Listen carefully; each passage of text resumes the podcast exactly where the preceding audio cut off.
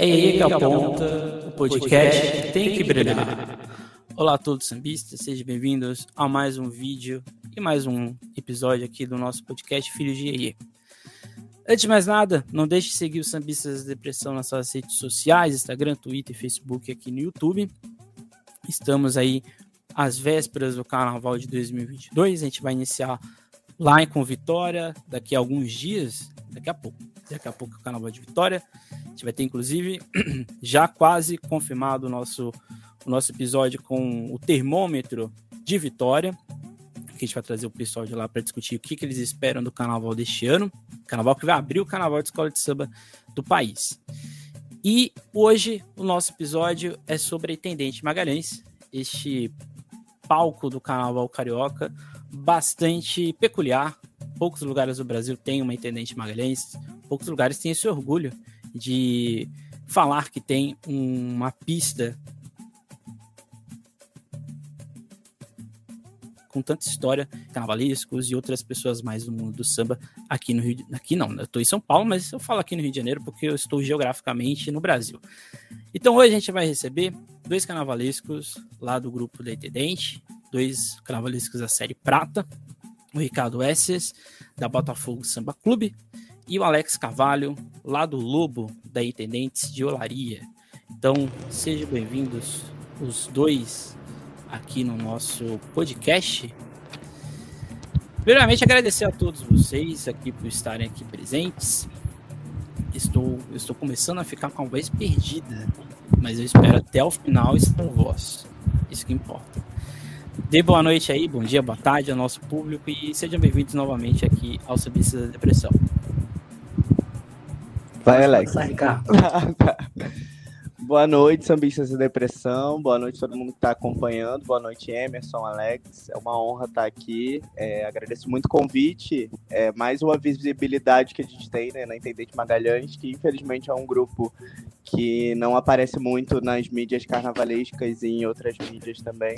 Então, eu acho que é uma prestação de serviço muito legal que vocês estão fazendo para dar visibilidade para esse povo que ainda tem esse carnaval um pouco romântico, que ainda tem essa comunidade forte que vai é, ajudar a sua escola de samba. Então, é muito gratificante estar aqui e me sinto orgulhoso de estar aqui com o Alex, que é outro talento do carnaval. Então, boa noite, gente. Boa noite, pessoal que está aí acompanhando a gente, né? Quero agradecer também ao Sambista Depressão pelo espaço que está abrindo aqui, né? porque, como o Ricardo já disse, é, infelizmente a intendente não tem a valorização que ela merece. Então é muito importante um canal dessa grandeza que nem o Sambista Depressão abrir esse espaço e, e dar essa vitrine para a gente que faz carnaval na intendente, né? Consequentemente para as escolas, né? Que a gente representa lá. Então é muito bacana. Então eu quero agradecer esse espaço aqui e parabenizar vocês e cada vez mais a intendente possa ter espaço e voz no meio do carnaval. É, esse ano nós teremos mais episódios sobre Intendente, mas ainda mais para o futuro. Né? Vamos esperar esse carnaval acontecer, esperar que ele aconteça mesmo, e a gente vai trazer novidades também para trazer Intendente, também as escolas de Niterói, também as escolas dos grupos segundos, terceiros, quatro grupos do carnaval aqui, seja de São Paulo, Vitória e assim por diante. Mas para o nosso público, que talvez não conheçam vocês, como vocês se descobrem como carnavalescos? Como assim, do nada, vocês jovens falaram assim, sou carnavalesco. Foi uma coisa que foi sendo construída? Foi uma curiosidade? Como que surgiu isso na vida de vocês? Porque é um trabalho bastante pesado. Né? Pe peculiar também, né? É, peculiar, peculiar. Poucas pessoas podem falar que são carnavalescas. É, é... Quer começar, Ricardo? Pode começar. Pode, pode ser. Eu comecei, na verdade, fazendo carnaval com. com na verdade, me apaixonando por carnaval primeiro, né? Acho que, que é assim que começa. E depois, com o tempo, eu já tinha uma aptidão para desenhar. E descobri que eu poderia trabalhar com aquilo que eu amava tanto quando era criança, foi realmente assim um, um sonho realizado. E aí eu fiz meu primeiro carnaval com 15 anos em São Gonçalo, que é um município que a gente tem aqui no Rio de Janeiro que fica é, próximo a Niterói, é, região metropolitana do Rio de Janeiro. É, e eu ganhei meu primeiro carnaval em São Gonçalo. Então, com 15 anos, já tinha ganho o carnaval. E a partir daí eu comecei a estagiar na Viradouro, escola aqui de Niterói, aqui próximo. É, a fazer estágio com a equipe da Andrea, que era escultora na época. É, e a partir daí eu comecei a trabalhar efetivamente com carnaval até os meus 20 e poucos anos, quando eu comecei a, a trabalhar junto com o carnavalesco Jorge Silveira, na Viradouro. Fui assistente dele até 2018, até, até 2020 agora, no Conto do Vigário, é, na São Clemente. A gente ficou 2018, 2019, 2020 e 2020 eu tive o prazer de coautorar o enredo junto com ele, o Conto do Vigário.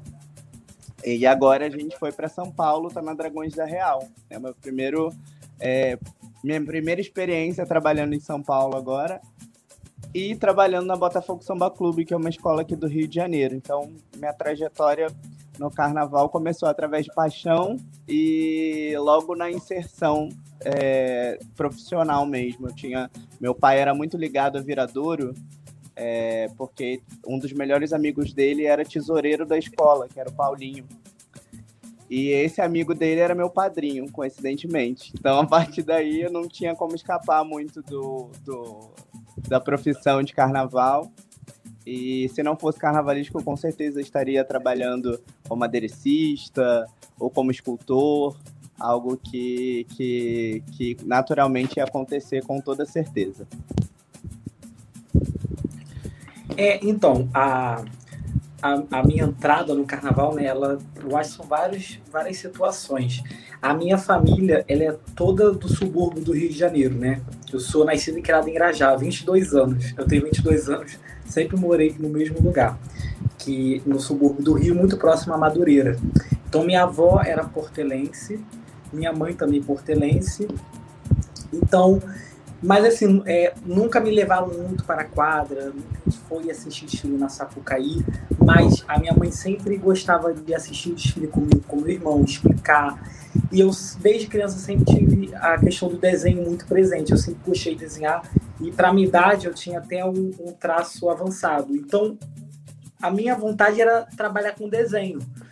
E aí, é, é, nessa coisa meio do carnaval ali, transitando pela minha vida, mas nada muito forte, mas me causava muita curiosidade de como funcionava. Eu não sabia que existia a função de carnavalesco, como funcionava muito bem, mas aquilo me despertava muito. E eu me lembro, é uma coisa engraçada, eu me lembro eu criança, eu pegava, eu, muito criança, eu pegava o banco da minha avó, ela tinha um banco da cozinha de ferro assim, redondo. Eu virava de cabeça para baixo, entrava no meio e ficava fingindo que estava no carro alegórico, segurando o pé do banco, fingindo que era o Santo Antônio. E eu ficava ali balançando, fingindo que eu estava no carro alegórico. Coisa de criança, assim. E ali eu já tinha curiosidade de, de entender aquele universo carnaval, achava muito interessante. E aí, em 2010, eu com 10 para 11 anos, com o desfile do Paulo Barros, O Segredo, me causou um impacto muito grande aquele desfile. E eu fiquei, caramba, eu, eu quero participar disso aí. E aí eu fui pesquisando, entendendo, e em 2000, aí o meu primeiro contato com o carnaval mesmo foi em 2018, isso, 2000 ou 2019, na escola de carnaval da Pimpolhos da Grande Rio, do Carnaval de Clebson, que a Grande Rio tem uma escola mirim, né, que é a Pimpolhos, que é uma escola muito ativa em suas atividades. E lá eles têm um curso que se chama Escola de Carnaval, onde eles abrem um barracão e você participa do processo de criação da escola mirim deles. Então você já começa a ter uma noção, uma vivência, não com o carnaval da Sapucaí, do grupo especial, mas com uma escola mirim, que você, a, a base é a mesma, né? A divisão do desfile, então você começa a ter aquele contato com os processos de criação. Então, ali, aí, junto com isso, a gente fazia estágio no Barracão da Grande Rio. Então eu também toda semana estava no Barracão da Grande Rio, ali tendo aquela vivência, aquele contato, que me encantava muito. Nesse meio tempo, eu fui parar na Chatuba de Mesquita para a preparação do Carnaval de 2020. Eu entrei na Chatuba com 21 anos, fui assinar. Não, entrei na Chatuba com 20 anos, fui assinar com, 20...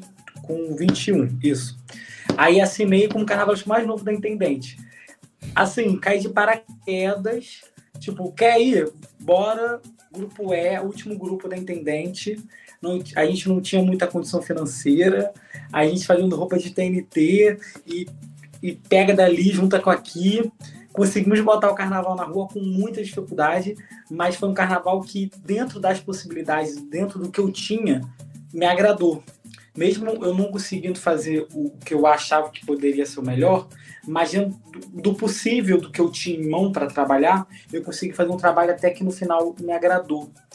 E aí foi isso. Aí eu fiz lá, Carnaval 2020.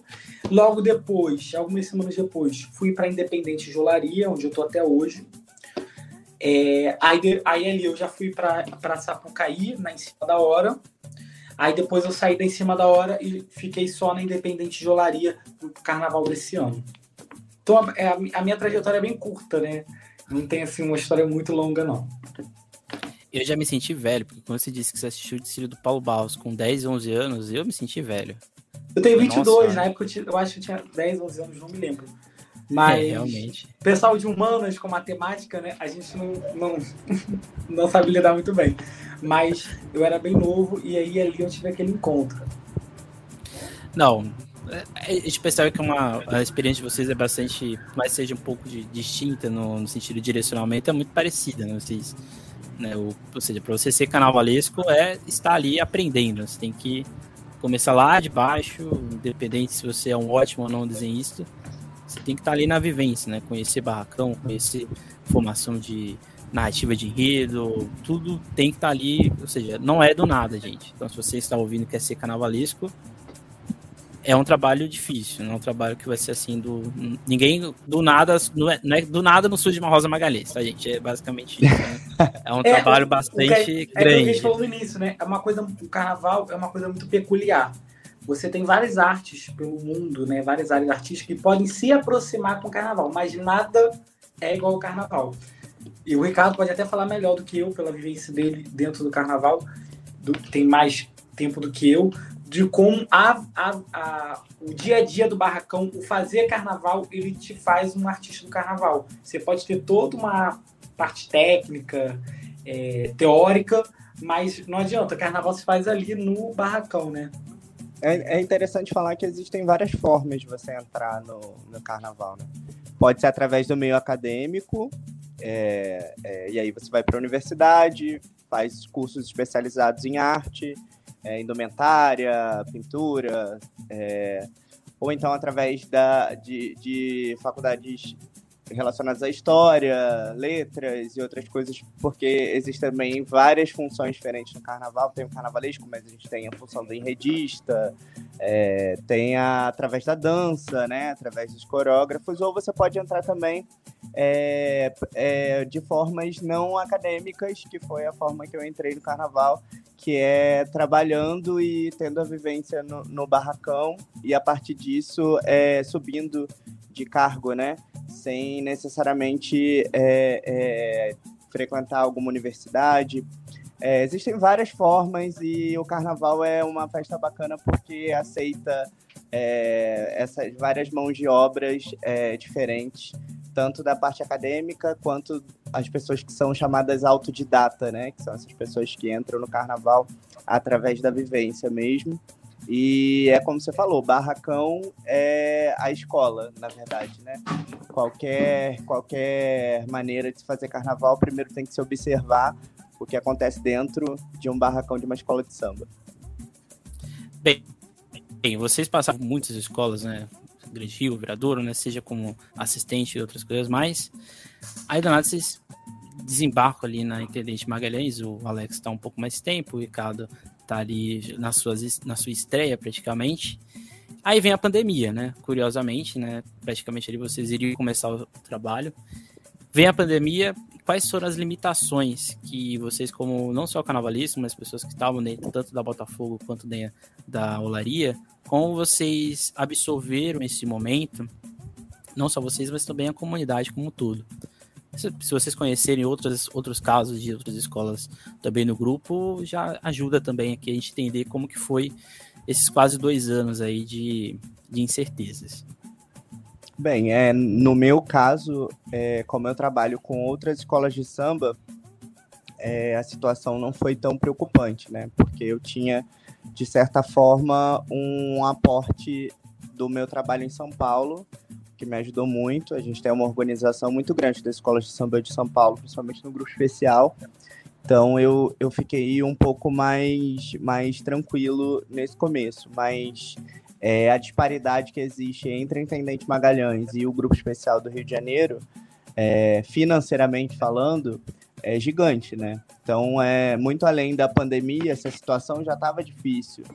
É, com, com a pandemia, essa situação se agravou muito mais. É, o início dos trabalhos foi prejudicado. É, foi um tempo em que a gente reviu, pelo menos eu revi o projeto mais 50 vezes. Eu acho que até esse momento agora que eu estou falando com vocês, é, essa semana eu estava revendo o projeto. Então, assim, é o plano B do plano B do plano B do plano B. É, agora eu já estou no plano Z, é, trabalhando no carnaval. Então, nessa, nessa época, o que a gente pôde fazer na primeira parte da pandemia foi lançamento de enredo, é, conversas, a gente não podia se encontrar. Eu trabalho junto com o Marcelo Adnet, né? É, nós somos uma dupla de carnavalescos na Botafogo, eu e o Marcelo. Então a gente conversou muito sobre o enredo através do, dos, dos meios virtuais, conversando por, por WhatsApp também. Foi a maneira que a gente encontrou para se comunicar. E em contrapartida, é, eu fui. Fiquei um tempo. Isso foi muito interessante, porque quando a gente entra numa escola de samba, geralmente a gente é recebido pela comunidade, pelas baianas, conhece o intérprete, nosso mestre Porta-Bandeira, todos os segmentos da escola. E aí eu fiquei um ano sem conhecer nenhum deles, assim, por conta da pandemia. Isso é muito surreal, assim. É, trabalhar. Olha, eu... Tra eu sou de sambistas e eu nunca vi ninguém. Eu acho que só virei ano que vem, olha lá. Olha viu? só. eu, tô, eu, eu, me identifico nessa parte com você. E é, e é, muito louco, porque parece que você está trabalhando, por mais que as pessoas se comuniquem com você e falem, ó, oh, isso está acontecendo, a gente está fazendo isso aqui. É muito louco você não ver, não saber é, quem são essas pessoas de verdade, né? Não ter um contato físico. É, e aí foi eu, eu, tive que me reeducar é, é, no meio de trabalho, na forma de trabalhar nesse, nessa temporada. Quando passou esse ano da primeira parte da pandemia, que foi mais ou menos ali o começo de 2019, né, até o final, é, 2020 chegou com uma promessa, mais ou menos, a gente conseguir sair dessa situação, né, início de vacinação. Então, eu consegui ir é, aos lugares para comprar material, para poder é, pesquisar é, maneiras diferentes, porque na realidade que a gente tem na Intendente Magalhães, a maioria das escolas já aproveita muita coisa de outras escolas, né? Então, é, eu fui, fui tive, tive uma abertura grande com a Kátia, que é presidente da Imperatriz. Ela me emprestou algumas fantasias da Imperatriz para fazer o carnaval. Emprestou, não, deu algumas fantasias da Imperatriz para fazer o carnaval. É, e a partir daí começou o trabalho de decupagem, que é pegar todas essas peças é, e retransformar elas, né? Transformar em outras coisas do carnaval. Aí depois veio mais um pouco da pandemia, que a pandemia não acabou, ainda estamos numa pandemia, mas tem sempre essas ondas, né, que acabam com a gente, com todas as expectativas possíveis. Nessa época eu já estava bem, bem triste com a situação que estava, é, mas a gente conseguiu tocar o trabalho. Por exemplo, eu acredito que a Botafogo viva uma realidade até um pouco diferente das outras escolas da Intendente Magalhães. O Alex vai poder falar mais do caso dele, mas pelos amigos que eu converso, as pessoas que eu conheço da Intendente, tem sido um período muito complicado, justamente por conta da falta de visibilidade e falta de recurso para fazer o carnaval. Se você não tem visibilidade, você não é lembrado. Se você não é lembrado, você não tem recurso. Então, é, é, é a gente passa por essa maré, assim. Como eu disse, eu já estou no plano C das coisas, mas em contrapartida, Botafogo conseguiu é, fazer um planejamento interessante para concluir fantasia. Então, essa semana a gente está concluindo as fantasias do desfile. É, mas ainda me preocupa, por exemplo, a, por exemplo, alegoria, que é, o, que é uma coisa que chama atenção, que todo mundo quer ver, né? Como é que vai vir a alegoria. É, me preocupa muito fantasias essenciais como casal de, de mestre porta-bandeira, que são roupas caras, não são roupas baratas no desfile de escola de samba, como são diferentes. Então agora é um momento assim, faltando. Eu até brinquei hoje no Twitter que tem gente que faz é, é, contagem regressiva para o carnaval. Tipo, falta 40 dias, faltam 20 dias. Eu falei, gente, isso para vocês é maravilhoso, mas pro carnavalesco, pro é pobre do carnavalesco, é um, é um terror psicológico, assim. Eu vejo que faltam 39 dias. Eu fico, meu Deus do céu, não acredito que faltam 39 dias para concluir isso. E aí, na realidade, da Intendente Magalhães, por exemplo, para para concluir aqui a minha fala, eu tenho eu tenho um chassi de alegoria que eu vou poder começar a mexer, por exemplo, para fazer a minha alegoria, uma das alegorias do desfile. E eu tenho mais dois chassis de alegoria que eu só vou ter eles uma semana antes do desfile. Então, assim, é, é loucura. Porque eles vão estar emprestados a outras escolas de samba. Hum. Então, é, é a cabeça do carnavalesco está aqui pensando em formas diferentes de conseguir é, subir uma decoração, subir uma ferragem que seja rápida para concluir em uma semana. Assim. Então é uma são loucura. São três alegorias, o máximo? São é, três, ou... Eu acho que são três alegorias, ou você pode passar com três alegorias, ou pelo que eu fiquei sabendo, duas alegorias e dois tripés. É, é, a Botafogo vai vir com três alegorias e um tripé no desfile. E muito desespero. Porque... É, imagina. Porque assim, é, existe, uma, existe uma cobrança muito grande, principalmente assim, é, eu sinto essa cobrança muito forte, meu primeiro trabalho, e esse primeiro trabalho te joga para cima ou para baixo, né? Tem uhum. essa. E no fim das contas, a responsabilidade estética do desfile decai sobre o carnavalesco, né? No fim, ninguém quer saber muito se a escola passou por necessidade, se teve algum problema, se bateu em algum lugar. Ninguém quer saber. Todo mundo quer saber é, do trabalho carnavalesco e decai sobre ele a responsabilidade de fazer um desfile é, até na intendente. Então, assim. É, e, em contrapartida, a escola te cobra um certo tamanho, um certo, é, é, uma certa opulência de desfile. Então você propõe soluções que são, que são menores e essas soluções às vezes são vistas como, como ah, muito simples, vamos fazer maior, sabe? Então, assim, eu tô tendo que, que cortar um dobrado para fazer um desfile grande dentro da realidade pequena que é a Intendente Magalhães. É o delírio faraônico paulistano. Chegou aí na Botafogo, né? São Paulo Exato. tudo tem que ser grande. Se não for grande, tem que ser deixado Exato. de lado. E você, Alex, como, como que você vivenciou esse momento? Você que saiu de um carnaval independente, esperava outro e que não veio acontecer, né? É, a, a, essa sensação que o Ricardo falou de estar numa escola e não conhecer ninguém é exatamente a vivência que eu tive. Muito esquisita, porque eu sempre fui uma pessoa muito presente. Eu gosto muito, é muito de mim estar assim presente na escola, na comunidade, conhecer as pessoas, de se envolver assim com as pessoas, é, de entender a sua comunidade, as suas necessidades, os, as suas preferências. E para mim foi muito esquisito estar numa escola onde eu não via ninguém assim.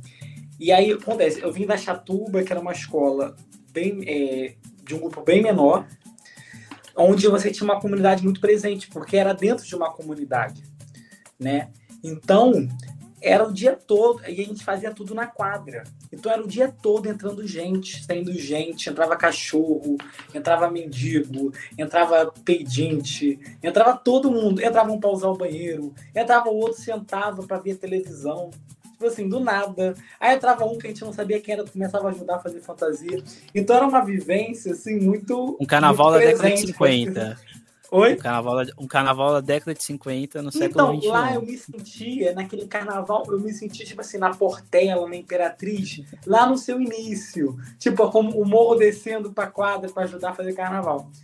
E foi, tipo, exatamente isso. Eu fazendo roupa, eu fiz a roupa da porta-bandeira, eu fiz a roupa da porta-bandeira, faltando dois dias pro desfile. Vocês não têm noção. Chegou lá uma, a Vanessa, que trabalha no Barracão da Grande Rio, com uma maleta com linha, com, com, agulha, começou a costurar a roupa junto comigo, assim, uma coisa assim de maluco. E aí eu fui para a Olaria. Um grupo acima, maior, e junto com a pandemia, logo depois começou a pandemia. Então, era eu e o Caio. Na época, o Caio ainda estava na escola, que era minha dupla de carnavalesco, junto comigo. Era eu e Caio sozinho na, na, no, que a escola é tão nova que não tem nem quadra, né? Então a gente tem um, tem um espaço que a gente usa para guardar material é, de outros anos, que a gente ganha de doação. A gente lá separando material, tipo, eu e ele sozinho, início de pandemia, a gente de máscara, tipo, eu não conhecia ninguém da escola ainda. Era muito esquisito pra gente, essa vivência, que na verdade não era uma vivência, né? a gente não vivia, via com as pessoas, a gente, enfim, era muito esquisito. Aí depois, né, tô que eu fui participar do primeiro evento da escola mês passado. Foi a primeira vez que eu tive um evento assim que eu pude. Não é à toa, eu estava fazendo isso ontem. Até hoje eu não tive ainda um evento na quadra que eu fui anunciado como carnavalesco. Porque ficou dois anos de pandemia. Então eu não, eu, eu não fui apresentado oficialmente. Eu fui nas redes sociais, apresentado, divulgado como carnavalesco. Mas na quadra, na quadra, né? No espaço que a gente. A, a, a gente sempre tá um espaço diferente, mas é, que a gente chama de, de quadra. É, eu não tive essa oportunidade. Hoje em dia eu já conheço todo mundo, já falo com todo mundo. Hoje eu consigo ter essa proximidade com as pessoas que eu sentia muita falta. E mais por conta né, do tempo de pandemia, a vacinação, então assim, já está começando a voltar a vida ao, ao dito normal, né? Então, hoje, graças a Deus, eu consegui recuperar esses dois anos de distância da galera, da comunidade, do povo. Hoje eu consigo recuperar. Mas foi um tempo muito difícil, principalmente pela incerteza. Porque quando você coloca que ah, terá carnaval, de fato, em abril, então vamos trabalhar para isso acontecer. Só que enquanto estava no ar pairando a incerteza e às vezes a certeza, e às vezes vai ter, não vai ter, então a gente ficava muito sem saber o que fazer. Tipo, a gente corre para fazer, a gente para, descansa. O que, que a gente faz? Então era uma sensação muito estranha. Quando definiu que de fato haveria carnaval em abril, aí a gente fomos dar um gás. Então, graças a Deus já estava certo, vai ter carnaval em abril, dia 29 de abril. Eu acho que Ricardo também dia, desfila dia 29, né? Sim, eu tô no mesmo dia que você. É mesmo dia. Boa sorte, é, amigo. É, mesmo dia. E, e assim, uma coisa legal, uma coisa que é triste na né, Intendente, mas que tem esse lado positivo que possamos ver, é essa coisa do. Como todo mundo tá numa situação precária, meio que todo mundo se ajuda, né? Eu me lembro eu fazendo o carro da Chatuba lá no, no em Campinho Aí o Bruno, assistente da Rosa, tava fazendo o carro da Caprichosa na frente do meu. E aí ele, ele depois veio falar comigo que queria me doar uns tecidos, só que ele tava com medo de faltar pro carro dele. Aí acabou que não me doou. Aí hoje a gente ri, né? A gente, pô, Bruno. E eu tinha um material no carro que eu também ia doar para ele, mas eu achei que eu ia usar no carro e acabei não usando. Eu falei, Bruno, toma um kit. Porque eu tinha um material que, que eu achava que você poderia usar, uns acetatos, pratos, que eu, eu, que eu fiquei guardando, tipo assim, eu no desespero de faltar material para adereçar o carro, falei, vou separar esse acetato aqui, que no ruim, no ruim eu jogo aí no carro que dá um efeito. E acabou que eu não usei. Acabou que eu não usei ala, não usei nada e ficou no carro, lá guardado. E eu falei, é, tem muita coisa do ajudar. E aí teve também, na época também o Giovanni chegou com caixas e caixas de pedra que ele catou no lixo lá do, do barracão, lá onde os carros são feitos. Para quem não conhece, é um barracão gigante, lá no campo do Falcon. É um barracão gigante, onde várias escolas fazem seus carros juntos. Assim, um carro do lado do outro. O Ricardo conhece bem, tá conhecendo bem essa realidade. E aí lá no canto tem tipo um lixão de fantasia, de escultura. E ele ficou catando lá dias pedras para adereçar o carro. Ele me deu duas caixas de pedra.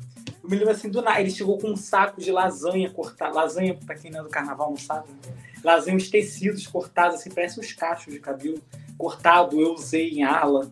Então rola muito essa ajuda. Porque todo mundo sabe da dificuldade, todo mundo sabe da correria que é do quanto é complicado você colocar um carnaval na rua na Intendente.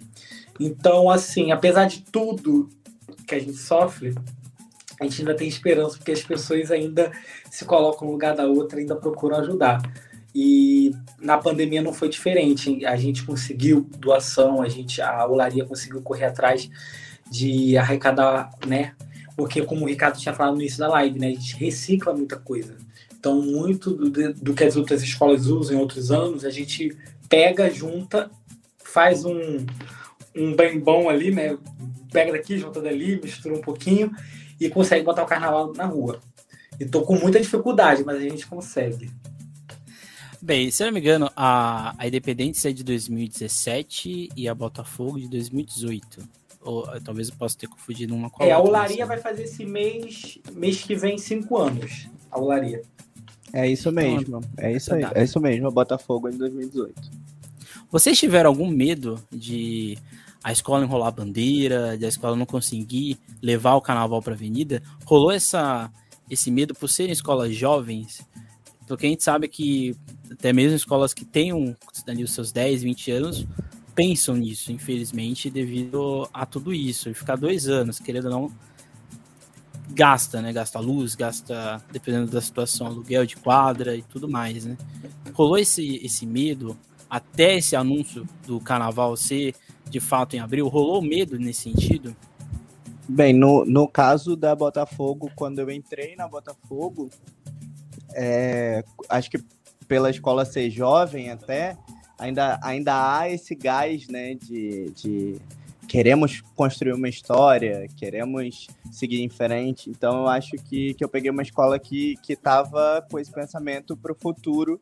Então eu não sentia essa vibe de, de desistir ou enrolar a bandeira. É... Por exemplo, esse ano a gente conquistou uma quadra, então agora Botafogo tem uma quadra, escola de samba. Então eu acho que, que isso parte muito da diretoria, né? E deve ser uma situação muito ruim você entrar numa escola que, que talvez esteja com esse pensamento. Acho que a escola que contrata novos profissionais, que está pensando, até, até tem uma certa, uma certa. Hoje em dia, né, tem esse caso. Até tem uma certa frequência nas redes sociais que mostra como o trabalho está acontecendo, que engaja, de certa forma, a sua comunidade. É, é, o caso da Botafogo. Então eu entrei numa escola que, que tá com esse pensamento de seguir em frente, construir uma história que só tem três desfiles, né? Apesar de estar tá aí desde 2018. É, a gente está parado, acho que tem dois anos, né? Se eu não me engano. Então, então tem, não sofria esse, essa pressão da escola para enrolar bandeira. É, não Olaria também não. Eu, eu, a, a, a, nossa vivência de intendente, eu e o Ricardo, assim, muito parecida, porque ambos estão em escolas novas, a gente está começando intendente, da intendente agora, e, cara, na Olaria também. Na Olaria, é, é, um pouco só mais velha que a Botafogo, né? mas eu vivo essa mesma experiência de ter uma comunidade que está muito afim de fazer.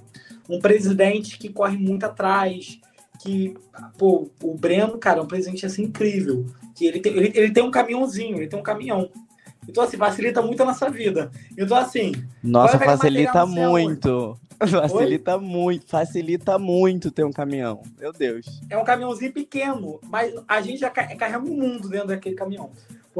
Quem, quem é carnavalesco sabe, né, Ricardo? A gente pega material, vai entulhando, enfia e cabe, cabe, tá?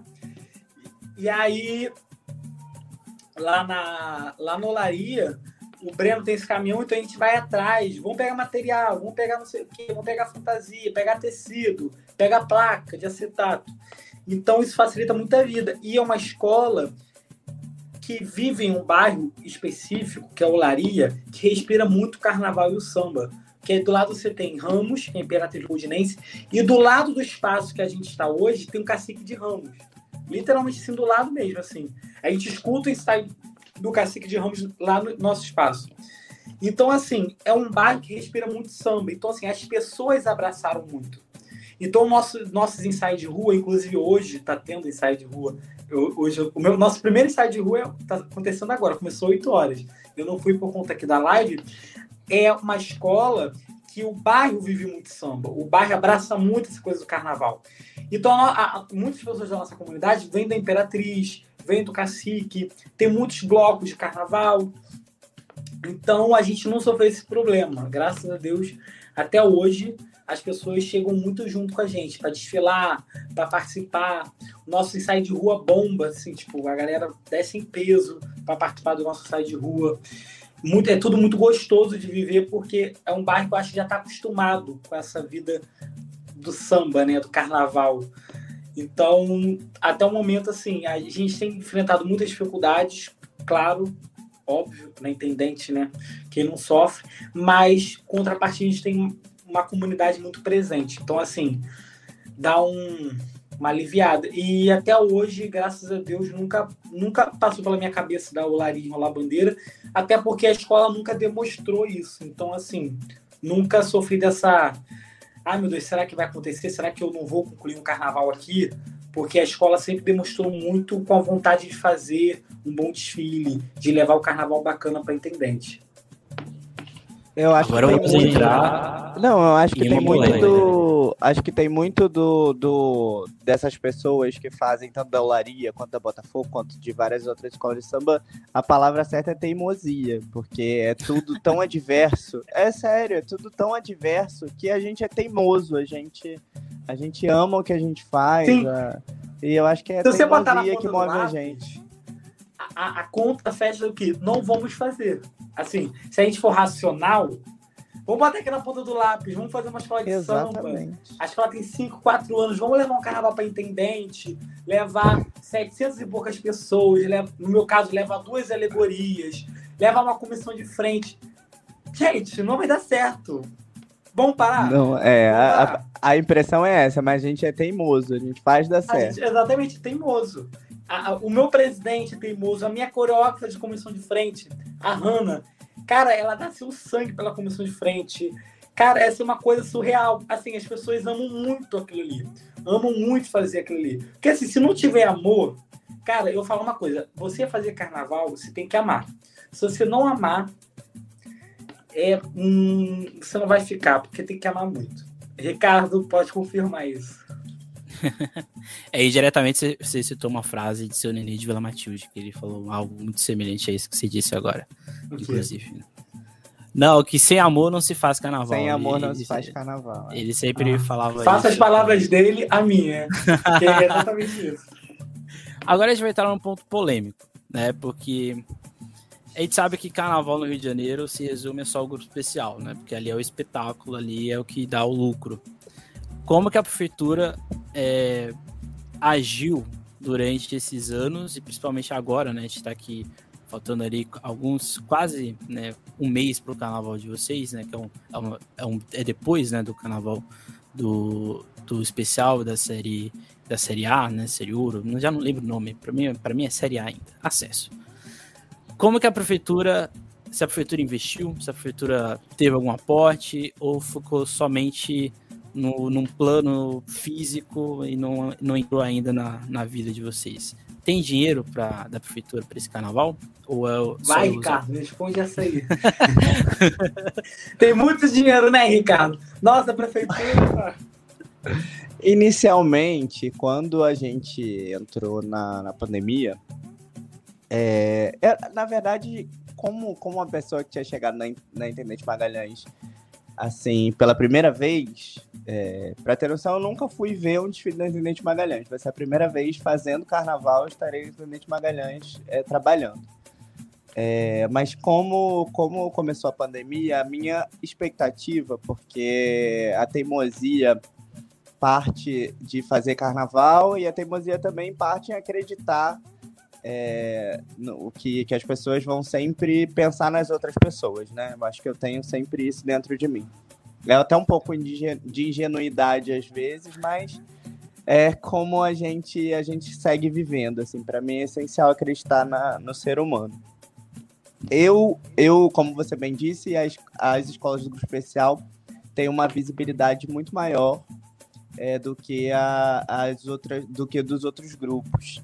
Então, no, no início da, da situação pandêmica, eu achei que a gente teria um aporte principalmente para cuidar do, dos profissionais do carnaval, algum auxílio, algo que, que pensasse não só no, no, nos carnavalescos, né, nas pessoas que estão de frente, mas nos aderecistas, nos ferreiros, todo, toda essa cadeia que, que move o carnaval. Coisa que não aconteceu no grupo especial e tampouco passou perto da Intendente Magalhães. É, e para a gente é tudo sempre mais difícil, né? A Intendente Magalhães, muito além da, da falta de visibilidade, também vive, de certa forma, um racha né, que tem entre a Livres e, a, e a, o outro grupo, a, a é, associação que faz as, as, escolas de samba, que é o grupo que a Botafogo tá, o que, de certa forma, mostra, mostra que, que precisa ter uma união para buscar é, mais recursos, né? Sem união ali, a gente não, não tem uma voz total, assim, da situação. Mas também falta para essas pessoas que aproveitam do carnaval, porque eu tenho certeza, isso eu tenho certeza absoluta, o carnaval da Intendente Magalhães vai ser transmitido pela, pela Alerj, pela TV Alerj aqui no Rio, é, que nós teremos presença de vereadores e e, quiçá, talvez, do prefeito da cidade na, na, nessa apresentação. É aquilo, é aquilo que você falou, né? Quem não é visto não é lembrado, né? Exato. E aí, talvez é. agora sendo mais visto, né? Exato. Talvez a gente seja lembrado, mas acho triste que a gente tenha que ficar sempre com o pires na mão, pedindo é, subvenção, quando nós somos, na verdade, o, o, a semente dos profissionais que vão para os outros grupos, né? A Intendente Magalhães é celeiro de formação de carnavalescos, de mestre porta-bandeira, de vários profissionais é, do carnaval. É da onde o Alex saiu, é da onde eu saí, é da onde o Edson Pereira saiu, é da onde vários outros, Leonardo Bora, Gabriel Haddad, é, Maxi Lopes, é, vários profissionais saíram dos grupos de base do, do, do, Rio de Janeiro. E é um grupo pouco valorizado é, pela, pelo poder público, assim. Então, eu, a gente, em contrapartida, a gente recebeu parte da verba que seria destinada às escolas da Intendente Magalhães. Essa verba chegou, que aliviou, de certa forma, para a gente conseguir fazer é, o carnaval. Mas é de quanto todo... verba? Olha, eu não tenho o, o, a quantidade real para te informar aqui. É uma uhum. coisa que, que infelizmente, eu não, não fico ligado nos valores, assim de quanto a gente recebe. Até porque eu acho que eu não fico como uma forma também de me blindar às vezes, porque quando a pessoa, o dirigente, é, alguém da prefeitura chega para você e fala assim: a gente vai te dar 50 mil para sua escola. Aí você ah, logo abre um olho e pensa: meu Deus, né? 50 mil, agora eu vou terminar o meu carnaval. E vem, não, você vai receber 50 mil, mas faltando uma semana para o desfile. Então, assim, é melhor nunca contar com o dinheiro que vem da prefeitura e tentar sobreviver, infelizmente, do que você arrecada ou do, da doação de pessoas, da, de, do reaproveitamento de, de coisas que as outras escolas dão. É, é, é triste, mas é a realidade. Espero que isso um, um dia mude é, e que a gente consiga não só pensar em, em, porque o objetivo hoje da, da maioria das escolas é, é subir de grupo, né, ir para outros grupos e não necessariamente é, se reforçar no grupo que estão para conseguir. É impossível ter esse reforço. É, as escolas estão numa fase que elas estão completamente sucateadas, por exemplo. Elas têm os piores chassis, as piores esculturas, os não, não por falta de qualificação profissional, mas por falta de recurso mesmo. Assim. Quando as pessoas. E que é inseguro, né? Porque se é. você não tem. Pode dar um problema no carro, o carro pode ficar desgovernado. Isso, isso também Exatamente. é uma coisa que. Não é seguro é, também. Né? Eu ouço muitas pessoas às vezes falarem assim: isso parece coisa da Intendente Magalhães gente, é, é, nós temos os profissionais, tá? Nós temos pessoas extremamente talentosas para fazer. A gente só não tem dinheiro para fazer. É, o, o, recurso do Alex, por exemplo, é muito, muito bonito. Essa questão da amizade é muito bonito. É, essa teimosia que a gente tem é realmente muito bonita. Essa união que a gente tem para poder tentar colocar o carnaval na rua. Mas, cara, é triste, né? Eu ter que catar organza, ter que catar pedraria, ter que catar pedaço de escultura para poder compor um carnaval que é o carnaval que mais se aproxima, de certa forma, da, das da pessoas essência. que da essência e das pessoas que moram no Rio de Janeiro, assim. É, a, a Intendente, é legal lembrar isso, a Intendente Magalhães é um lugar onde você entra de graça para ver o carnaval. Ela tá assim, você sai da porta da sua casa, você está dentro do desfile de escola de samba, as escolas de samba vão até você ali, não tem esse distanciamento é, que a Sapucaí, de certa forma, é, causa, a Sapucaí não, os dirigentes e o poder público causam, né, é, afastam essas pessoas de assistir o desfile, que são parte da comunidade, as pessoas que se interessam por escola de samba. Então, assim, é, devia ser um, um, grupo mais valorizado, né? Devia ser um, um grupo que, que, que, por essência, por esse, ser esse celeiro de profissionais, devia ser ter, ter um carinho melhor, deviam olhar com, com mais carinho para esse grupo. Então, é isso. Não, e é complicado, né? Porque é, na, minha, na minha tese de doutorado, eu trabalho com a hipótese de que é impossível uma escola de um grupo menor, no caso aqui meu é São Paulo, uma escola de periferia, uma escola que está numa zona mais afastada, ter o mesmo lucro que uma escola que está no, no grupo especial. Então, Muito eu já ouvi gente falar, ah, mas é só a escola arrecadar dinheiro, mas não é uma coisa tão simples. Né? Isso, isso acontece, isso acontece muito comigo também. As pessoas falam comigo, ah, a sua escola é ligada ao Botafogo, né? Porque é o Botafogo Samba Clube. Então é só vender é, 500 camisas e você consegue fazer seu carro alegórico. Eu gostaria muito que a realidade fosse essa num Brasil onde todos os brasileiros, botafoguenses, flamenguistas é, e outras, outros times, gostassem tanto de carnaval a ponto de querer investir seu dinheiro numa escola de samba, né? Porque não é a realidade, assim. É, eu passo a dificuldade que todas as escolas passam. A gente já até fez Pix Solidário, é, vários projetos para poder engajar e a gente conseguiu, assim, tipo, 500 reais, assim. Então é, é, é, triste, eu tenho uma torcida gigantesca, mas não é uma. Não, não tem esse engajamento, porque as pessoas se afastaram do carnaval da festa do carnaval. O poder público afastou as pessoas. O carnaval né? se afastou das pessoas, né? É, também. Os dirigentes e o poder público é, visando esse lucro gigantesco. É, é, muita gente ganha dinheiro, né? Então, lembrando que o carnaval da Intendente Magalhães chega perto das pessoas, mas eles também lucram com isso. O, o, o entorno ali lucra com isso, o vendedor lucra com isso, o pessoal que vai para lá, que faz o transporte de alegoria, o pessoal que faz transporte de gerador todo mundo lucra, é uma cadeia que, que, que acaba gerando um recurso bacana para a cidade do Rio. Até Intendente Magalhães.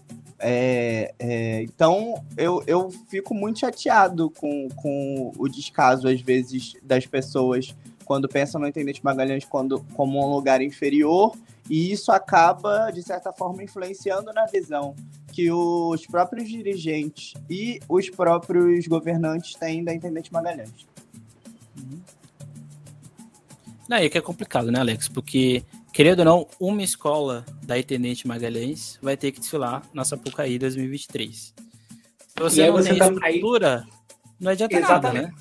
É, aí você tem um vão gigante que existe entre a realidade da Intendente e da Sapucaí, mesmo, mesmo a gente falando de Série A. E da Série A para o grupo especial, a gente tem outro vão gigante. Sim. Então, na Intendente, assim, do grupo E até o grupo especial da Intendente, você tem um vão, mas é um vão bem menor. Eu acho assim, não destoa tanto o que você precisa, o esforço que você precisa fazer de uma para outra. Você ainda você vai subindo, né, as fases, você vai conseguindo ganhar casca, experiência, estrutura, alicerce. Você vai construindo. Só quando você chega no, no último grupo da Intendente para subir para o, grupo, para o grupo da Sapucaí, você tem um abismo. E aí, assim, tem mais dinheiro, tem mais dinheiro, tem um pouco mais de estrutura, tem um pouco mais de estrutura, mas aí a demanda é muito maior do que você a demanda da intendente. Então assim, você tenta, você olhando todos os lados, o carnaval sempre sai prejudicado. A escola, ela, o que o, o Ricardo falou, a escola, ah, parece Intendente Magalhães. A ideia era boa, o, o, o, o problema é o processo para se fazer, a estrutura que você tem para fazer, o dinheiro que você tem para fazer, que vai causando. É o que ele falou lá no início da live. Você tem o plano A, B, C, D, E, B. Uh, tu vai alfabeto todo até o Z, porque você tem que mudar o projeto, você tem que adaptar, você tem que refazer algo e você perde tempo. Então, é sempre encontrando a dificuldade, não adianta. É sempre muita dificuldade.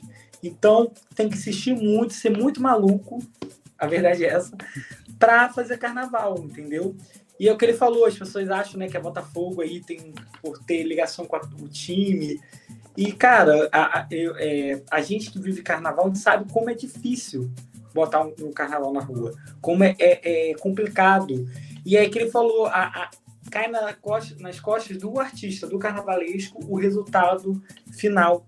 Se for ruim, é a culpa é do carnaval, carnaval. Se for bom, aí foi que a escola ela deu o seu melhor, a escola deu o seu gás para botar o carnaval na rua. Então é sempre a gente encontrando essas barreiras que muitas vezes desanima. Mas é o que a gente ama, a gente, é, a gente tem esse comprometimento com uma comunidade, com uma escola que quer levar um bom trabalho para a avenida. Então, mesmo a gente contando isso tudo, a gente vai sempre ter um jogo de cintura para saber lidar com a dificuldade.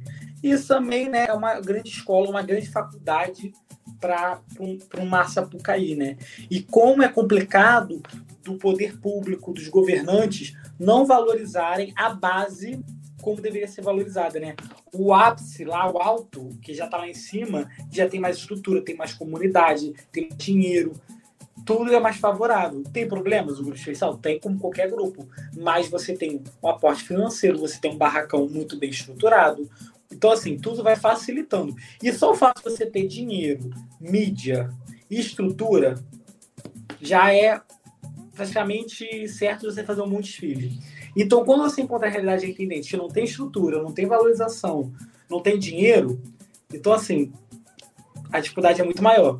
Esse ano, né, aí, voltando lá à pergunta que você fez, né, que era sobre a questão do, do da se houve algum, algum repasse de dinheiro é, da prefeitura, é, ficou prometido, né, que talvez os, os, trabalhadores do carnaval iriam receber um valor, uma ajuda, uma ajuda, né, por mês isso não se concretizou. A gente, a gente chegou a receber algumas cestas básicas, que eu não me lembro se veio de algum projeto social, se veio da prefeitura, eu não estou lembrada. Eu sei que a gente chegou a receber cesta básica, a gente distribuiu para a comunidade.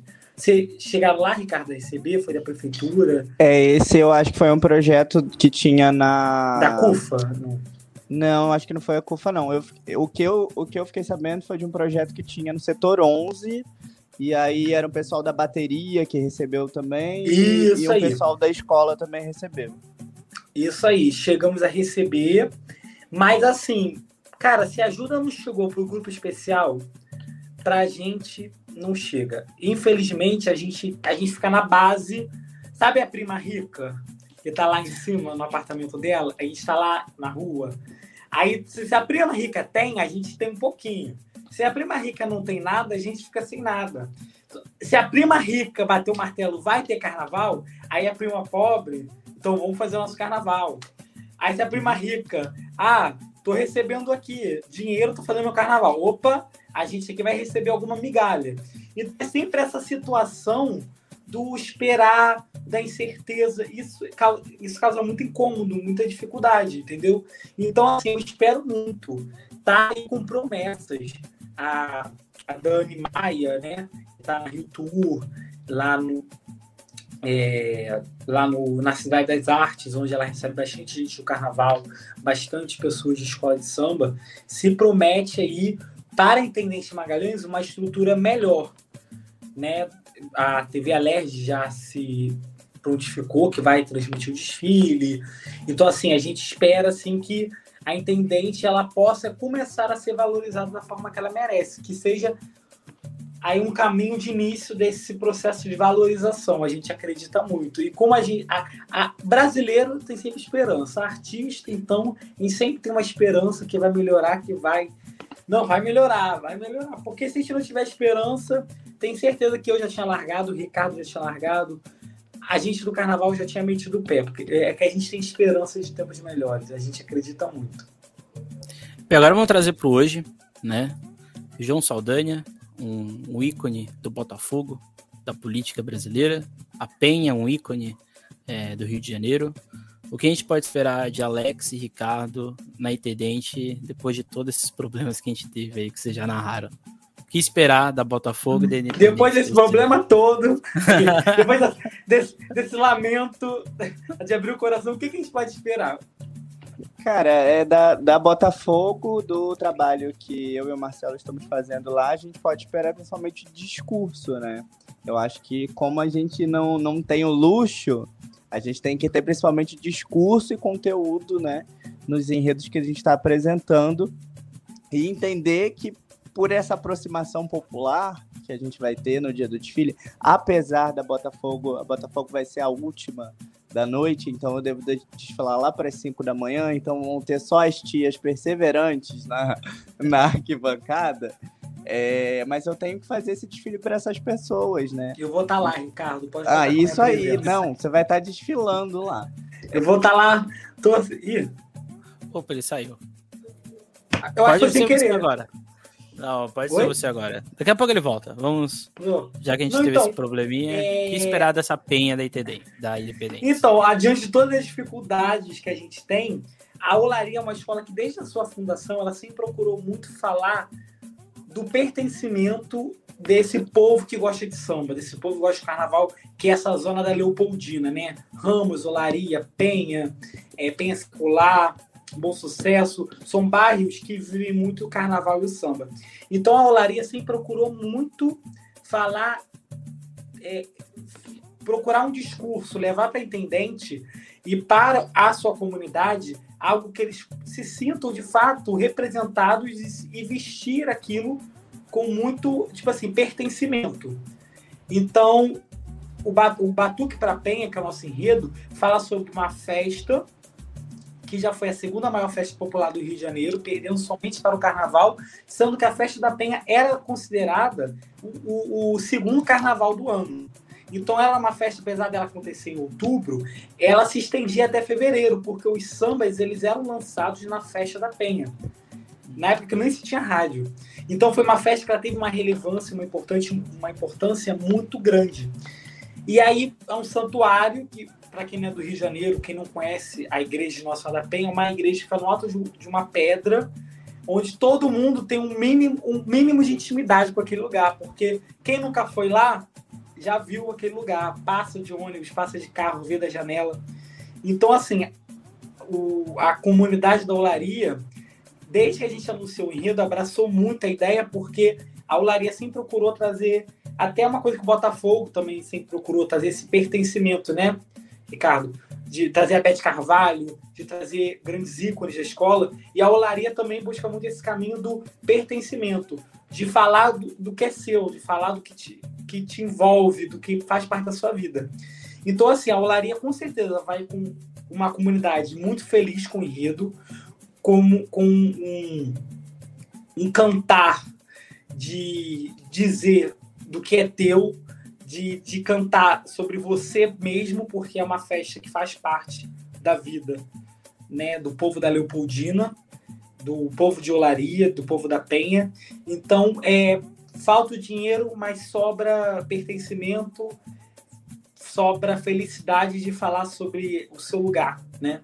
Então é muito bacana a gente dialogar com isso. Eu sou devoto de Nossa Senhora da Penha, sou batizado na igreja de Nossa Senhora da Penha. Eu tenho muita intimidade com ela, né? Tenho um carinho muito grande pela por Nossa Senhora da Penha. Então, assim, rola muito amor da minha parte em fazer esse enredo e muito amor da Olaria por receber esse enredo, por receber esse discurso e cantar isso na avenida. Então, eu acho que pode se esperar um desfile muito bacana, muito muito aguerrido, com certeza.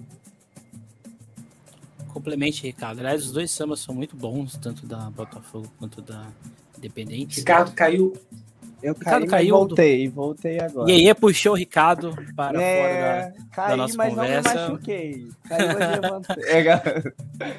é, então, a gente vai levar para a Avenida o João Saldanha, né? Mas a gente não vai levar a vida necessariamente do João para a Avenida, até porque se fosse contar a vida do João como, como o, um dos, dos escritores que a gente que a gente fez a pesquisa bem disse, o João ele, ele caminha entre a realidade e a ilusão, né? A gente não sabe se as histórias dele são reais ou se muitas das histórias são ficção, porque são histórias extremamente surreais, assim, que ele viveu. Então a gente a gente tem que fazer um compilado de, de histórias para reverberar nos dias de hoje, né?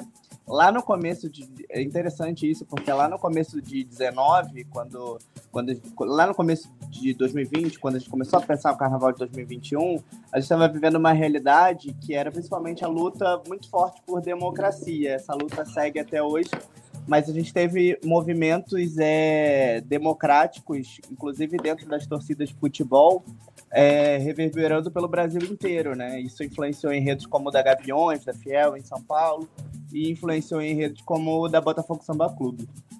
Quando eu chego na escola, a escola já tem o enredo. João Saldanha já era o enredo da escola, é, foi trazido pelo Marcelo Adnet, e o Marcelo me convida para poder fazer o carnaval junto com ele. E, e óbvio que assim, a gente entra em vários campos de pesquisa, mas até então eu não sabia quem era o João Saldanha, e isso acontece muito com as pessoas da minha idade, né?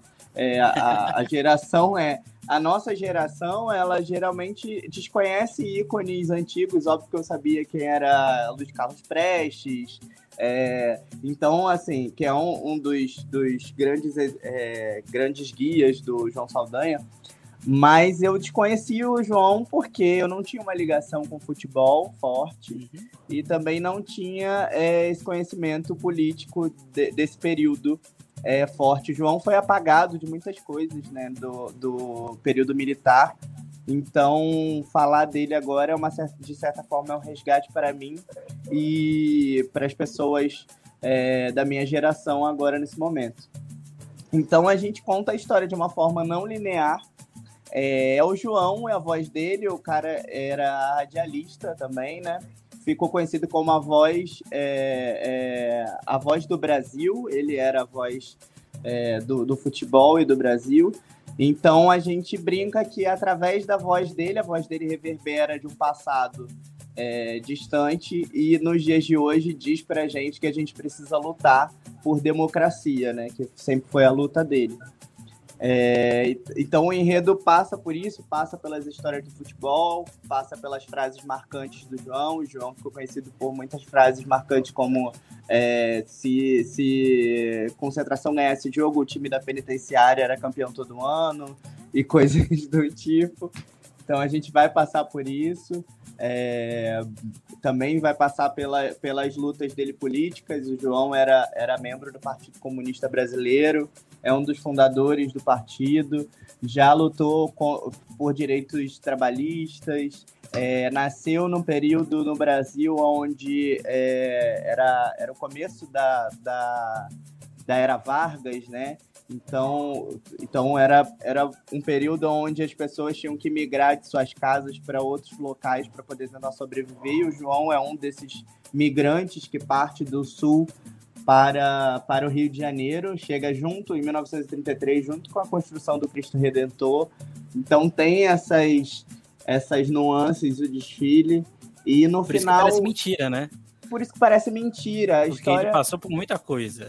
As histórias do João são surreais, cara. Tem, tem umas coisas assim muito loucas. Tem uma... o, o João chama os. Ele, ele vai. Ele vira técnico da seleção brasileira em 1970, não, em 1965, para levar a seleção brasileira para a Copa de 70. E aí, durante esse período, ele, ele, a seleção vai fazer vários jogos em outros países e ele aproveita esses momentos para poder falar do que está acontecendo no Brasil, né? Porque a gente vivia o auge do período militar no Brasil e as pessoas não tinham noção do que estava acontecendo aqui dentro. As pessoas estavam morrendo e, e o João foi uma dessas vozes que, ao partir para outros, outros lugares do mundo, acabou mostrando o que estava acontecendo aqui. Olha, as pessoas estão sendo mortas. O Brasil é um país onde você falar o que você pensa é, é assinar sua sentença de morte. E aí é interessante porque o João chama o, o, o, os generais da, da ditadura militar de abutres, né? Isso ao vivo, assim. É, fala, fala, ele era completamente doido, assim. Ele era um cara muito corajoso. Assim. É, João Sem Medo, né? Daí vem o apelido de João Sem Medo. É, ele fala que, que a, a, o regime militar começa a se meter na seleção para poder tentar calar o João e tentar calar os jogadores. Você vê que é uma coisa que reverbera isso até aconteceu hoje. mesmo. Isso, isso e isso acontece até hoje, entendeu? Uhum. Muitos jogadores já não, a gente não fala sobre política aqui é, no esporte, isso existe muito e o regime militar também meteu o seu dedo no, no, no, time do João e o João fala: olha, é, é, vocês se metam no governo de vocês e eu me meto no meu time. É, e aí, um, uma hora, o general fala: Eu vou dissolver a seleção. E aí ele falou: Eu não sou sorvete para ser dissolvido. Então, assim, aí quando chega para a Copa de 70, o João é substituído por alguém que fale menos. e, e fica fora dessa seleção que ele montou que ficou conhecida como Feras do João, justamente porque ele montou, que contava com Garrincha, que contava com vários personagens aí interessantes da história do próprio Botafogo e da seleção brasileira. E, e a partir daí o João vira essa pessoa que continua lutando pela, por democracia e continua falando na rádio, é, até ir para Roma e morrer em Roma. E aí eu faço um paralelo interessante com o, a partir desse momento que os feras do João são criados, eu, eu brinco que João é nada mais, nada menos do que um grande imperador e que lutou por seus ideais e formou um time para lutar com ele junto. E no final, João morre em Roma no campo de batalha. Eu transformo João num herói. É, e a voz dele reverbera até hoje. E no final, eu trago todas as torcidas de futebol é, do Rio de Janeiro, a torcida do Fluminense, do Flamengo, do Vasco da Gama e a torcida do Botafogo juntas para lutar por democracia. Então, é, é, além de tudo, a união da Botafogo com outras torcidas do Rio de Janeiro para tirar esse estigma de escola que não não traz outras torcidas para o seu desfile, né? Estou eu aqui, um carnavalesco vascaíno, trabalhando numa escola Somos dois trabalhando numa escola botafoguense. Então, assim, é, democracia, né? Democracia é, é importante demais. Delirante. Delirante igual o João. delirante isso. Bem, a gente tem quase 62 escolas na Intendente, né? O que a gente pode esperar dessas 62 escolas para os, esse final de semana que a gente vai ter desfiles aí na Intendente Magalhães? O que a gente pode esperar desse carnaval de 2022? No geral, né? No geral. Olha, eu acho que a gente pode esperar, acima de tudo, superação, que eu acho que todo ano a gente tem isso. Eu, eu, eu acho que a gente pode esperar, inclusive, para as pessoas que estão escutando aqui, a gente já tem o álbum dos sambas enredos da Infinite Magalhães, já está disponível nas plataformas, interessante vocês procurarem aí, se, se integrarem a, a, aos sambas e aos, aos enredos. A gente tem uma gama de enredos muito bons, é uma honra estar dividindo o grupo e o dia com escolas como a Olaria, né, que, que vão apresentar um enredo sobre a Penha, que, que, que falam muito sobre o Rio de Janeiro. Eu acho que, acima de tudo, essa, essa passagem aí das escolas da Internet Magalhães exalta a cultura carioca como, como nunca antes, assim. E, e temos também outros temas importantes. Acho que é, se a Série A serve muito como uma, uma, uma ala que homenageia pessoas que merecem ser homenageadas, né, que talvez não tenham lugar é, de destaque no grupo especial do Rio, é, como acontece com como aconteceu com Zezé Mota, como aconteceu agora com, com vários ícones aí da cultura. A gente tem homenagem a, ao. Ai meu Deus. A vários artistas diferentes da cultura, tem gente do forró, tem a Penha, ao seu, ao seu Valença, Saldanha, né? ao seu Valença, é, tem a, é, Jairzinho vai ser homenageado. Então, assim, a gente tem uma gama de escolas que está preparada para poder falar sobre. Alex Escobar também vai ser Alex Escobar. Alex Escobar vai ser homenageado pelo Arrastão de Cascadura, se eu não me engano, né? Não. Não, é a. Esqueci, mas é, é verde e é, branca. É verde branca. Eu acho que é o arrastão, depois tem que dar uma olhada. Mas eu, eu acho que. É... é ai, é uma verde branca, esqueci o nome agora. É, são, depois... 60, são 60 e poucas escolas. 60 e né? poucas escolas. No nosso grupo, eu acho que tem umas 30 e poucas, né? São umas 32, eu acho. Olha. 28. Eu falar. 28. 28, é muito... 28 eu sei que tem, eu sei que tem a Botafogo Samba Clube e tem o Laria. Não, tem a Chatuba de Mesquita, tem a, a Acadêmicos da Diversidade, União de Maricá, Caprichosos de Pilares está no nosso Império grupo. da Uva. É, outra coisa legal de dizer, é um grupo que é, onde a gente tem escolas grandiosas do carnaval e que merece mais é, visibilidade nossa, até de lá assistir.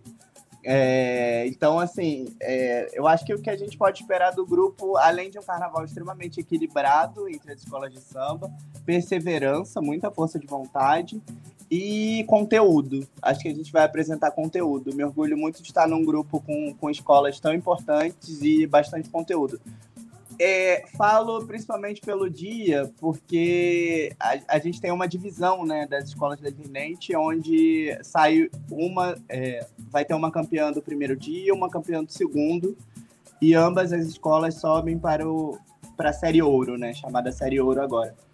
É, então, no meu dia, eu acho que é um dia bem competitivo, assim, o, o Alex vai estar no mesmo dia, a gente torce um pelo outro, um provavelmente desfila na escola do outro, mas tem essa. Na hora do desfile, é, cada um por si. Boa sorte. Se precisar que eu empurre alguma coisa, eu vou estar empurrando. É, é exatamente isso. Mas eu, eu, eu acho que as pessoas podem esperar exatamente isso: muita superação e muita dignidade. Porque, independente de como as escolas chegam na avenida, elas chegam dignas, porque eu sei que elas fizeram o melhor melhor que elas podiam fazer. Então, talvez não seja né, com a riqueza de um Salgueiro, de uma mocidade, de uma Portela, de outras escolas grandes, mas elas chegam dignas de e, e, eu espero assim, né, com a consciência tranquila de que se fez o melhor que podia ser feito, né? Eu menos é, entrego meu trabalho na olaria com essa consciência. Eu imagino que o Ricardo também, o Marcelo Diniz, de se dedicar da forma digna. Então acho assim, eu acho que a intendente ela é muito é muito muita emoção também. Eu acho que as pessoas podem esperar muita emoção, porque a intendente é muito movida de emoção. Como a Maria Augusta fala, né? Eu sou, eu sou movida de emoção, ela fala. E a intendente é muita emoção, porque é muito amor envolvido, é muita dificuldade. E onde se encontra muita dificuldade, se encontra muita vontade e muito amor ao fazer, né? Então as pessoas podem esperar além disso tudo, uma grande variedade de enredos. Porque, e todos muito necessários até. Porque, como ele falou, né? O homenageado do Botafogo, ele não conhecia, eu não conhecia. E através de um enredo que é levado para intendente, a gente tem acesso a conhecer um cara que teve uma importância, teve uma relevância e que muitas vezes a gente não conhece, não tem, não tem ninguém que nos ensine. E as escolas de samba, elas não se chamam escola à toa, né? Elas estão aí para ensinar. Então, que as pessoas possam ter contato com essa gama de homenageados que a Intendente está levando, né? E não só os homenageados, a variedade de enredo mesmo. Nós temos aí 60 e poucas escolas. Então, olha quanto conteúdo, olha quantas aulas, né? Quanto aprendizado. Então, acho que as pessoas da Intendente, elas podem esperar, acima de tudo, aquilo que elas não esperam da Intendente, porque as pessoas não valorizam o Intendente e, por isso, não esperam tanto de lá. Então acho que as pessoas podem esperar isso, o inesperado, né? O que elas não acreditavam de encontrar lá. Então isso que eu acho que as pessoas podem esperar bastante. A escola que vai falar do Escobar é Acadêmicos da Abolição. Viu isso mesmo, Acadêmicos da Abolição. A, a, ressalva, né?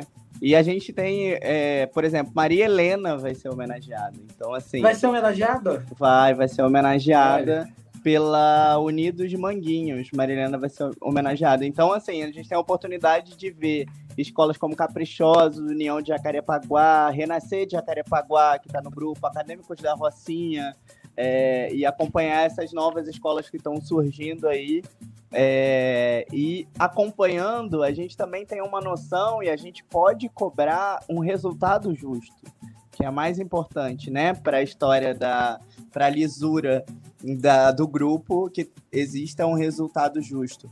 E óbvio que a gente aqui está em competição, eu, eu, eu tenho essa noção de que é uma competição, mas eu torço muito pelos meus amigos, eu sei o quanto, o quanto meus colegas de trabalho, eu sei quanto eles, Silvio Santos, meus colegas, meus colegas de trabalho, quanto eles se esforçam para colocar o carnaval na rua, e até por isso, quando assim que eu puder terminar a minha escola ali, no dia seguinte eu vou estar lá de novo, para defender a Caprichosos, União de Maricá, e seja lá quais outras escolas estiverem desfilando na Intendente Magalhães.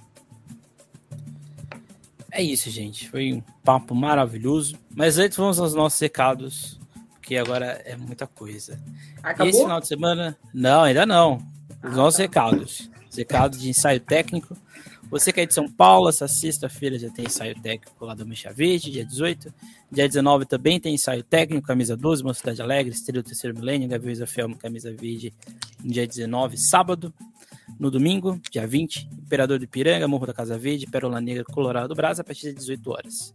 Em São Paulo, os ensaios técnicos são gratuitos. Você só não pode levar nada de casa, tá? No domingo, oh, a gente, no domingo aqui no Rio ter... isso deu problema, hein?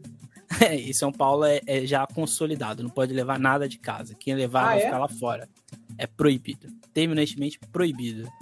São Paulo é uma, uma loucura nesse sentido. Domingo, do, domingo eu procurei as tias do Leandro Vieira para comer um pastel. Porra. Aqui pode, aqui pode. Bem, é, a gente vai ter ensaios técnicos na, na, na, no sábado da série A, série Ouro, acesso. Não sei o nome que as pessoas gostam de falar, mas para mim é um acesso. E no domingo a gente vai ter as escolas Paredes do Iti e Isabel Mangueira. Um comunicado: os ensaios vão ter que começar no horário certo e terminar no horário certo, porque meia-noite até, se não engano, até meia-noite vai estar funcionando o metrô, ok? E se você é de Vitória, essa terça-feira, dia 22, tem ensaio técnico da Império de Fátima. Na quarta tem Mocidade da Praia Imperatriz do Forte. Na quinta, pega no Sambi Mug. Sexta, Andaraí e Cutuquara. E o, o, outro calendário a gente vai falar no nosso próximo episódio. Muito obrigado pela participação de vocês. Acho que deu para entender como que é a Intendente Magalhães, não só como que vir as escolas que vocês trabalham, mas principalmente o que é esse grupo, né? Um grupo que tem 62 escolas, são quatro dias de desfiles, desfiles que vão começar um, um pouco antes, né? Você ali no dia, se não me engano, dia 21 e dia 22 e depois dia 29 e dia 30. Então, seja, dá para aproveitar aí quem, quem quiser, de graça, com várias coisas acontecendo ao mesmo tempo. E você pode levar sua comida de casa, tá? Aqui é liberado aqui na Intendente, tá?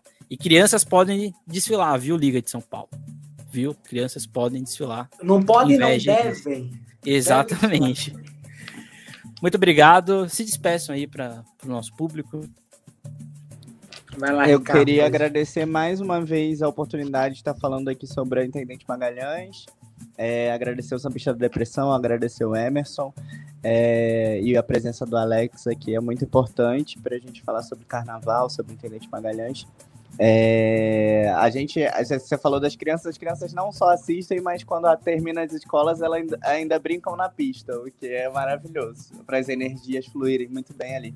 É, eu queria agradecer, é, mandar um recado para minha comunidade, dizer que a gente está é, terminando as fantasias agora e que as pessoas venham com empenho e acreditando numa, num desfile que seja incrível é, agradecer minha diretoria, meu presidente Sandro Lima, agradecer o meu carnavalesco Marcelo Adnet, que está trabalhando comigo, que não está aqui, mas que tem grande participação nesse processo de desfile e de pensamento da Botafogo Samba Clube. E é isso, gente. Que bom que tá chegando e que ruim que tá chegando. Ao mesmo tempo, tem a ansiedade de estar tá chegando, de resolver. A gente vê aquele negócio, credo, que delícia. Né? Credo, credo, que delícia, exatamente. E lembrar também que o dia 29, que é o dia em que eu e eh, da Botafogo Samba Clube e a Olaria desfilam, cai numa sexta-feira muito gostosa, que não tem desfile na Sapucaí, o desfile da, das campeões é no sábado. Então, se você quiser desfilar na Botafogo Samba Clube, né, independente do Olaria, entre em contato com as escolas de samba, entre em contato com a gente, que a gente está aí de portas abertas para receber novos componentes, tá? É isso, boa noite, gente. Bom dia, boa tarde para quem estiver escutando.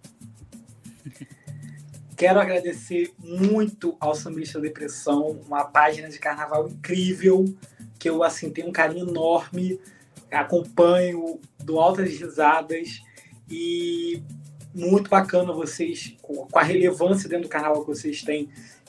Novamente, como eu disse no início, né, é, de abrir esse espaço, de dar essa oportunidade, dar essa vitrine para a Intendente Magalhães, que, como eu disse, né, a maior surpresa da Intendente é você se deixar ser surpreendida por ela, né? De você ir lá e se encantar com um carnaval que é muito raiz, é muito essência, é muito povão, é muito gostoso de participar, de desfilar. Então, muito obrigado ao Sambista de Depressão, obrigado Emerson, obrigado Ricardo. É, desejo muito boa sorte para gente, né? A gente sabe o sufoco que é. Então, que as pessoas estejam lá dia 29 para acompanhar nosso trabalho, desfilar, torcer, levar seu pastelzinho, sua coxinha. Se não levar, não tem problema, porque lá tem vários podrões. Leva pra, pra é gente Rio, também, leva pra gente. leva pra gente. Se me ver na concentração, pode me parar para me dar comida. Eu não fico chateado, não vou brigar com você. Pode dar um pastelzinho de carne, uma coxinha que eu vou comer lindamente. É, mas é isso, gente. Muito obrigado. Que seja um carnaval incrível, um carnaval de renovação, um carnaval de novas energias e que ano que vem seja melhor ainda. E quem quiser acompanhar meu trabalho, minha rede social é Lex Carvalho B. É, lá eu estou sempre postando, atualizando. E é isso. E que a gente possa na avenida fazer um bom batuque para Penha, a da gelaria. É isso, gente. Esse é o nosso episódio de hoje. Semana que vem, se nosso mestre dos magos, Everton, não falhar, teremos nosso episódio sobre fotografia. Os fotógrafos falando aí das suas experiências no carnaval aqui do Rio de Janeiro e alguns também de São Paulo. Não deixe de seguir o Sambistas de Depressão nas suas redes sociais, Instagram, Twitter, Facebook e no YouTube. E até a próxima, até o carnaval. Aproveite os ensaios técnicos desse fim de semana. Desfilem nas escolas do intendente e até a próxima. Nunca esqueçam e nunca deixem de sambar.